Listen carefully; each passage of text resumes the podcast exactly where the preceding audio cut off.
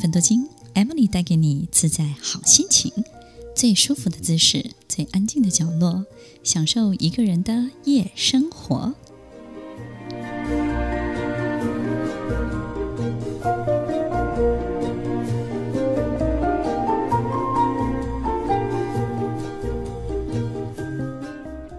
欢迎收听《快乐芬多金》，我是 Emily，在每周六晚间八点到十点，与您在空中共度美好的时光。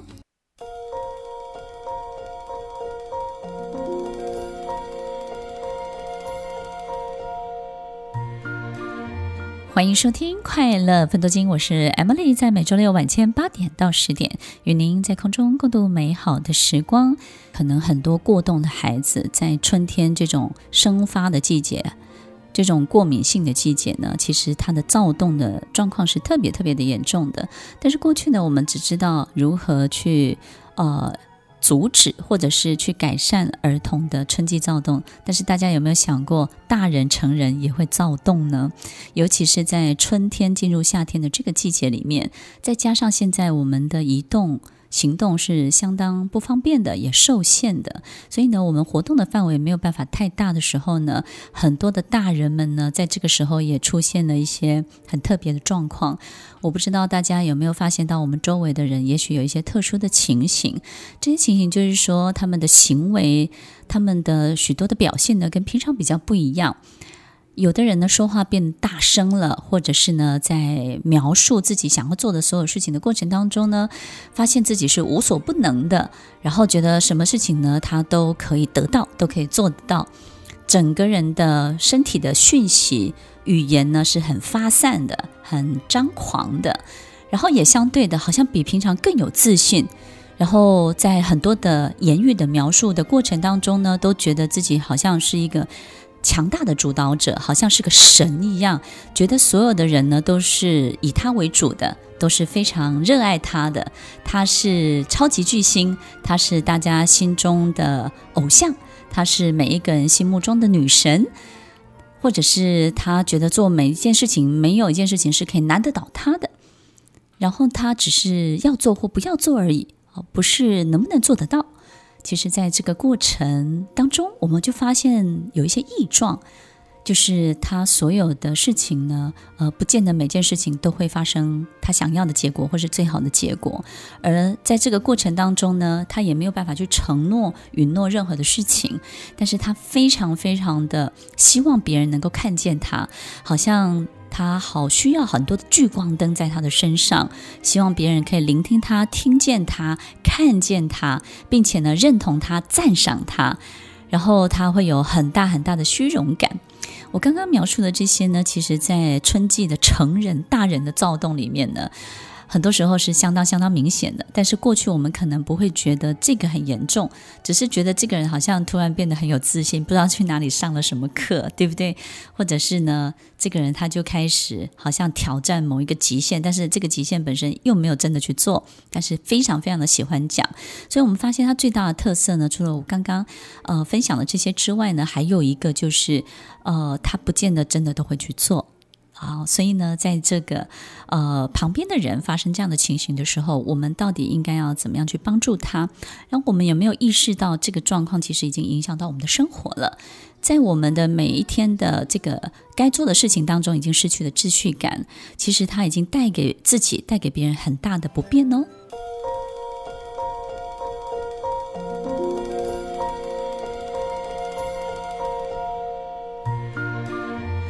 收听《快乐分多金》，我是 Emily，在每周六晚间八点到十点，与您在空中共度美好的时光。我们今天分享了大人也会躁动，成人也会躁动，在春天这种生发好发的季节，过敏性季节里面，再加上现在我们的行动受到限制，那么很多大人呢，很多这个成人的世界里头，其实状况也是挺多的。所以我们发现这种躁动、躁症。的状况非常的明显的时候，我们要怎么样来帮助自己？那这些征兆到底又是什么？它又是因为什么样的原因把自己变成这个样子呢？在我们的身体里头呢，在分泌激素，可能在我们自己身上每一天的行为当中，我们不太容易去察觉这个激素对我们身体所有的变化。所以，当我们发现，在我们身边的人开始在行为上有一种对于买东西这件事情，对于预算、对于金钱呢，没有太大的限制。你发现他会花很大一笔钱，他可能一个月只赚三万块钱，但是他可以花十几万去买一组保养品，或者是呢，他可以随便出去一趟就签了一栋房子回来，或是买了一部车子。你会发现，你在跟他沟通这些不可能的事情的时候，他都觉得无所谓，他觉得自己无所不能，他觉得这些事情呢也没有什么，他觉得自己像神一样可以解决所有的事情，可以赚到所有的钱。所以呢，这种过度的自信，事实上是我们身体的激素里面的多巴胺在作怪。也就是呢，我们陷入一种很特别的渴望妄想里面，在多巴胺分泌的过程当中呢，我们会有很多很多幻想的故事的版本，而这些故事的版本的编剧呢，都是我们自己这个人。当我们把它编写成我们是一个主角，是一个超级巨星，在这个故事里面是一个无所不能的人的时候，这个故事里面的所有的发展就会跟着我们想要的、渴望的去发展。有一种状况，就好像我们觉得买了一个包包，我们自己会觉得很开心。我们以为有了这个包包，我们就变得非常有自信了。但是我们买了这个包包之后呢，过不久，我们就会想要一个更好的包包，更贵的包包。事实上呢，这个包包不是来增加我们的自信，是来证明我们心里面的匮乏果然是存在的。所以，其实多巴胺是非常非常 tricky、非常诡计多端的。也就是呢，我们以为我们透过某些事情满足了我们自己，但是事实上呢，这些事情都只是来证明我们身体里面的这个黑洞果然是存在的。所以呢，越是追大，你的洞就越大。越是追求这种极度的赞赏、极度的聚光、极度的这种 spotlight 效果的时候，你的黑洞、你的匮乏就会越来越大，它于是就会产生很大的瘾头。所以我们发现呢，这种躁症受到多巴胺这个激素分泌影响的大人们，其实都会有一种很很奇怪的渴望跟渴求，而这个渴望跟渴求呢，好像随着每一次的。这种表现，随着每一次的做的奇怪的这种决定呢，这个瘾头越养越大，越养越大。所以你会发现，他好像呈现了一种狂妄的状态。然后呢，在这个故事的版本里头，因为也不是真的故事，所以在现实的世界里头，它没有办法被实现，也没有办法被发生。所以，当他没有办法。发生的时候呢，这个人他又变得非常的恍惚，因为在他的所有表达的事情里头都没有事实的支撑。我们人心会安定，是每做一件事、每说一句话，都有一个事实在支撑着这一句话。支撑着这每一件事情，所以当他们没有太多的具体的事实支撑的时候，人就会变得非常非常慌张，非常的慌乱，非常的恐慌。所以呢，其实他们在极度的渴望当中，又伴随着极度的恐慌。所以其实，在这个状况当中，躁症的患者呢，就相当的敏感，然后他们也会有一种被迫害妄想症，也就是呢，他们。发现人们开始怀疑他们的时候，他也会去放大这种怀疑，放大这种揣测，然后也会觉得大家是不是觉得我很奇怪，或者是我并不奇怪，他会花很大的力气去辩解，告诉所有的人我这样是对的，我这样是没有错的，你们才是有问题的人。所以你会发现他的狂妄好像呈现一种完全没有办法被阻止，然后别人没有办法插手，也没有办法干预。这种狂妄的状态，可能过一段时间它就会慢慢消退，但是也会可能越演越烈哦。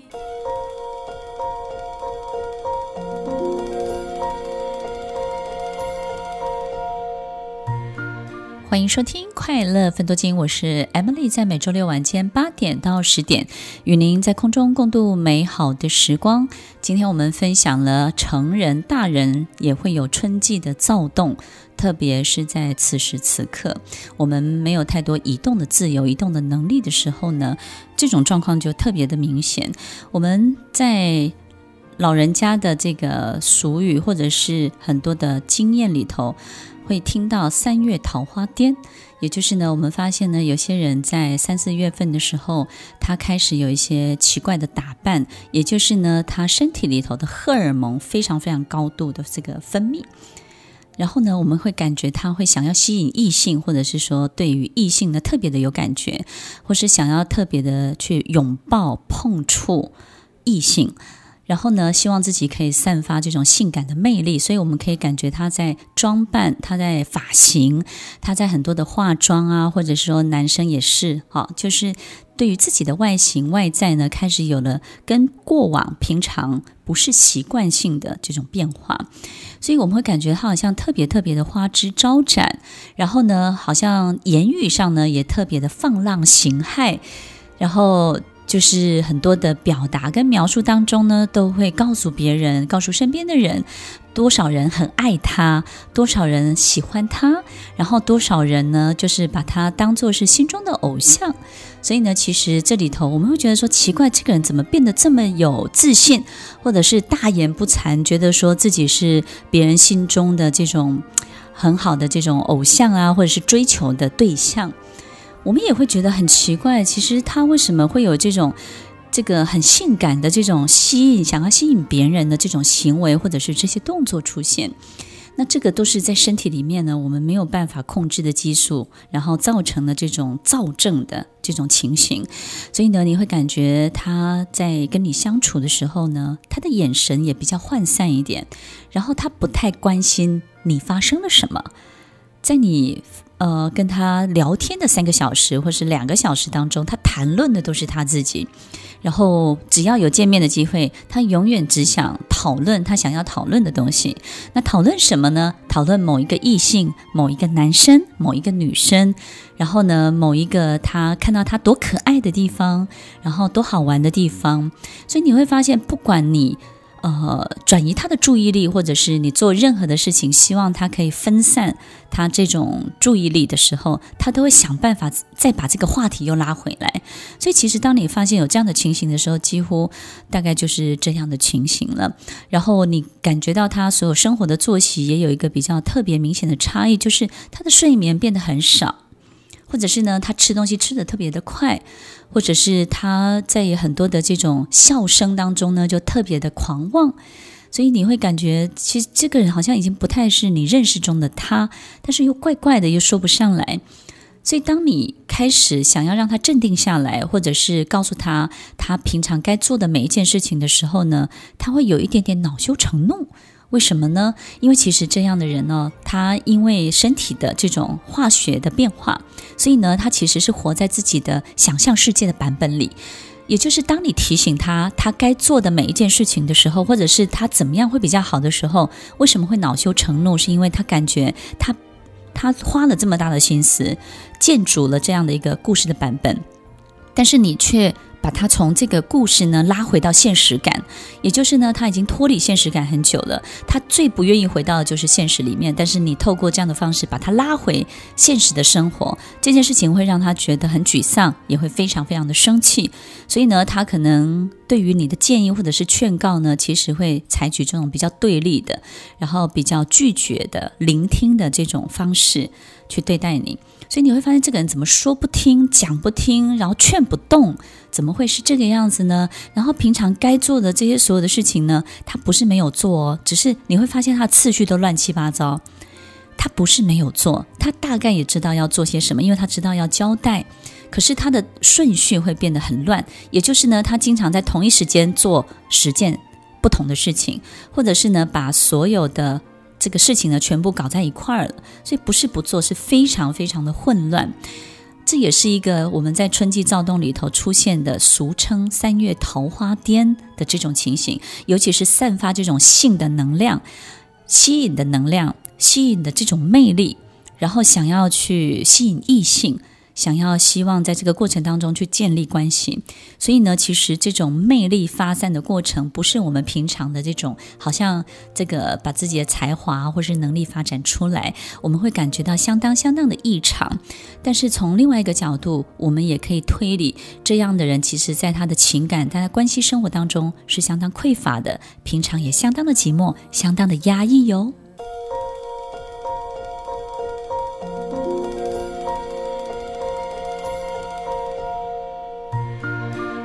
欢迎收听《快乐分多金》，我是 Emily，在每周六晚间八点到十点，与您在空中共度美好的时光。今天分享了大人也会有春季的躁动，这种躁狂的现象在春天呢特别特别的明显。那刚刚我们分享了三月桃花癫这种躁症荷尔蒙的作祟，那也有人可能会觉得很奇怪，就是说，诶。那我我也会对很多事情开始有一种渴望，或者是欲望，或者是挑战。那这种呢，都算是躁症吧？其实我们很多时候激发的是我们的肾上腺素，对不对？这种肾上腺素是什么呢？就是它让我们在面对危险的时候，在那个当下很紧张的状况之下呢，去面对生存做一个决策。这个决策就是前进或是后退。他会让我们选一个，所以你会发现很多人呢，这种肾上腺素激发的时候很很紧张，然后你会感觉心跳快要跳出来，然后那种极度的没有办法去控制自己的身体的状态的稳定度。但是那个当下呢，通常就是要我们立刻的去决定前进或是后退。所以当我们遇到这种状况的时候，你会发现很多人要不就放弃，对不对？要不就是勇往直前。所以你要知道，其实，在爱情里面也是这样，很多人会在那个当下，你逼迫他的时候，他要不就是后退，要不就是勇往直前。那 Emily 的建议就是，不管后退还是前进，就是不要逼迫就好了。其实不要逼迫，就不会遇到这样的情形，对不对？那什么时候我们会肾上腺素特别特别的旺盛呢？有人去看了医生，觉得自己得了心脏病，觉得心跳快要跳出来了，觉得自己是不是心律不整？然后呢，去做了所有的心脏相关的检查。这个心脏科医师呢，就告诉他说，其实你的心脏呢，心电图各个方面都没有任何的问题。那么你一定是遇到一个很大的生意，或者是谈恋爱了。那为什么呢？因为只有在对打的状况之下，我们会激发这种肾上腺素。这种对打的意思就是说，在我们慢跑的时候，我们可能不会分泌这么多的肾上腺素。但是呢，当我们在打网球对打或是打篮球的时候，这种竞争关系，前面有一个目标，有一个挑战，有一个考验。在等待着你的时候，可能是一个大案子、一个大生意，或者一个人。那这个人、这个事情呢，他要经过你的揣测，或者是你要经常不断的去摸索。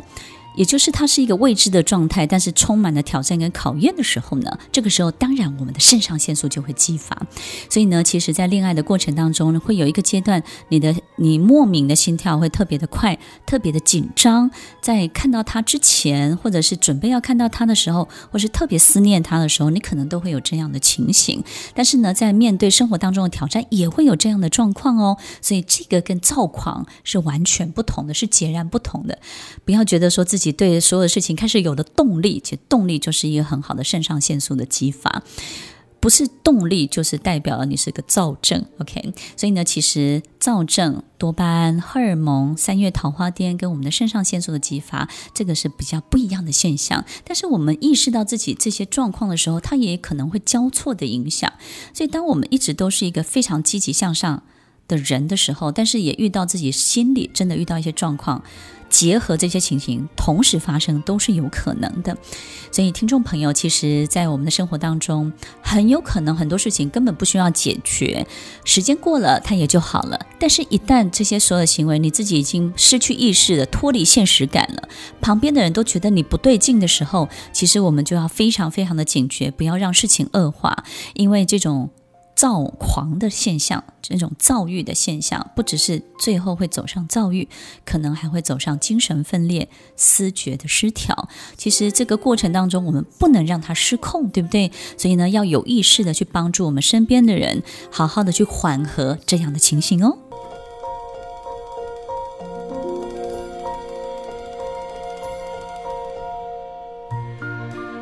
欢迎收听《快乐分多金》，我是 Emily，在每周六晚间八点到十点，与您在空中共度美好的时光。在这一集节目里面，我们分享了成人世界大人的躁动。所以，当你发现身边的朋友经常感觉自命不凡、自我感觉良好、过高评价自己，或是突然之间很夸张的打扮、浓妆艳抹、吸引异性、花钱乱买东西、乱买房子，没有太多这种节制。你会发现，天哪，Emily 老师，我身边都是这样的人，他平常就是这样，他是一个躁症嘛。我我想的是一种比较值，就是说他跟你平常的样子，他突然在这段时间呢，特别特别的狂妄的时候，那种狂妄的程度大过你的想象，跟平常的他差异甚大的时候，这个时候我们要特别特别的小心。那么在大脑。不管是我们的激素的分泌，或是放电，其实都影响我们身体很多很多方面的表现。所以很多时候，我们以为我们要战胜心理，其实是我们要战胜生理，对不对？其实要好好的去运用生理，好好的去用大脑，让你的身体、大脑为你所用，为你的心智所用。好好的去懂这个生理的科学到底是什么，那这样我们就知道。也许在心理的跨越这个部分呢，就会变得比较轻而易举。有时候我们花了很多时间在解决心理问题，可能你吃吃东西吃营养一点，你的心理就没有问题了；或者是说呢，其实你的睡眠好一点，你的心理状况就素质非常好了。所以在这个所有的检查当中呢，我会建议大家真的要好好的把身体顾好，身体的健康、身体的营养，你吃进去身体里面的每一个食物、每一个东西都要小心的谨慎的选取，因为你要知道，身体是非常神圣的一个圣殿。你吃进去的每一口，它都得花很大的力气消化、吸收、分解、输送养分，所以它要做的功是相当相当精细的。如果你带给它是一个很大的负担或是困扰的时候，你的身体呢就会表现得更吃力一点，对不对呢？有时候身体太吃力了，发炎了，长期的发炎，我们的心理也会有很大的影响，或者是呢激素乱分泌。或是分泌的一团乱，或是整体上身体呢变得非常非常的混乱的这种循环的系统，或者是代谢的系统，那这个其实都会影响我们一个人整体的表现。好了，讲到这么多，接下来我们分享一个，就是其实我们在大脑放电的过程当中呢。呃，我们有时候不太能够去阻止自己很多不好的想法，或者是这种很冲动的想法，或者是很想要做什么的想法。其实，当我们很想要去做某一件事情的时候，或者是很想要去打一个人，或想骂一个人，或是很想要怎么样的时候，那个时候我们的大脑就处在一种高度放电、骚动的状态。其实，我们大脑是懒惰的哦，也就是呢，当它在极度骚动的时候，你克制自己不去做它。很长一段时间之后，其实大脑就不会花那么大的力气继续骚动了，因为它其实花很多的时间在 save 你的 energy。如果这个骚动本身并没有得到执行的行为上的结果的时候，它其实慢慢放电的状况就会舒缓。也就是呢，当你真的。真的很冲动的时候，你真的要忍。所以说穿了那么多科学，就一句话，就是要忍。OK，当你忍的时候，忍到这个骚动期过去了，他也就忍过了。那我们大脑是非常特别的哦，因为当你每一次都能克服它的骚动的时候，每一次的克服，大脑就会记住，其实。他有这种被克服的经验，所以你一次一次就越能够去管理他，越能够驯服他的骚动。当你越来越能够驯服他的骚动的时候，你这个人就会相对的理智，相对的冷静，相对的稳定。你比较不会冲动，或者是做出让自己后悔的事情，也比较能够三思而后行，对不对呢？就是克服大脑的骚动。其实过去曾经有人问我说：“M 老师，呃，当我们前几集在讲爱情爱这件事情的时候，他说：‘M 老师，为什么这个男人呢特别忘不了初恋情人，或者是他第一次的未婚妻，第一次未婚妻就没结成婚？为什么呢？就是说男人的爱为什么就是真爱这辈子只有一次？为什么？’”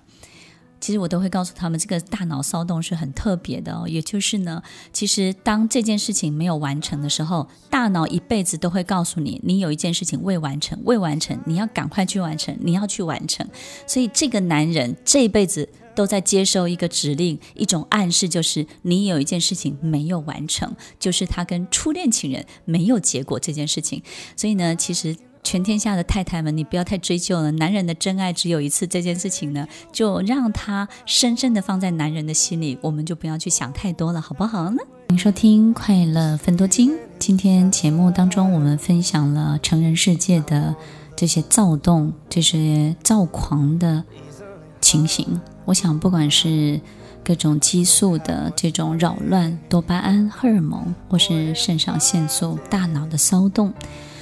其实，在主持这一期的过程当中，我自己心里头有非常多的感触。我发现，不管是什么样症状的人，他们都是相当相当寂寞的，在他们的人生里面，是相当缺乏爱的，缺乏爱他们的人，缺乏对他们关注的人。那么，在平常的生活当中，他们也是很好的人，但是这种对爱的缺乏，让他们的生活变得混乱了。要找到一个真正爱自己的人，或者是关注自己、关心自己的人，了解自己的人，是可遇不可求的。如果我们真的没有办法遇到的时候，就自己多爱自己一点吧，自己对待自己多宠爱一点，因为在人生的寻寻觅觅每一个过程当中，不管我们投射的什么样的心情在别人身上，其实都是一个很大的赌注。如果我们对这样的期待不断的等待回应，或是等待结果，我们也会让自己陷入两难当中，不是吗？所以，听众朋友，如果我们可以多爱自己一点，对自己多好一点，在我们的生活当中呢，可以让自己的爱多到可以分给别人，而不是跟别人要爱、求爱，也许我们的生活就会变得完全不一样喽。从一个求爱的人到变成一个给爱的人，从一个等待的人变成一个主动提供的人，我们的人生不只是变得不一样，你会发现呢，你开始变得更丰富、更饱满、更营养，而不是一个苦苦等待的人。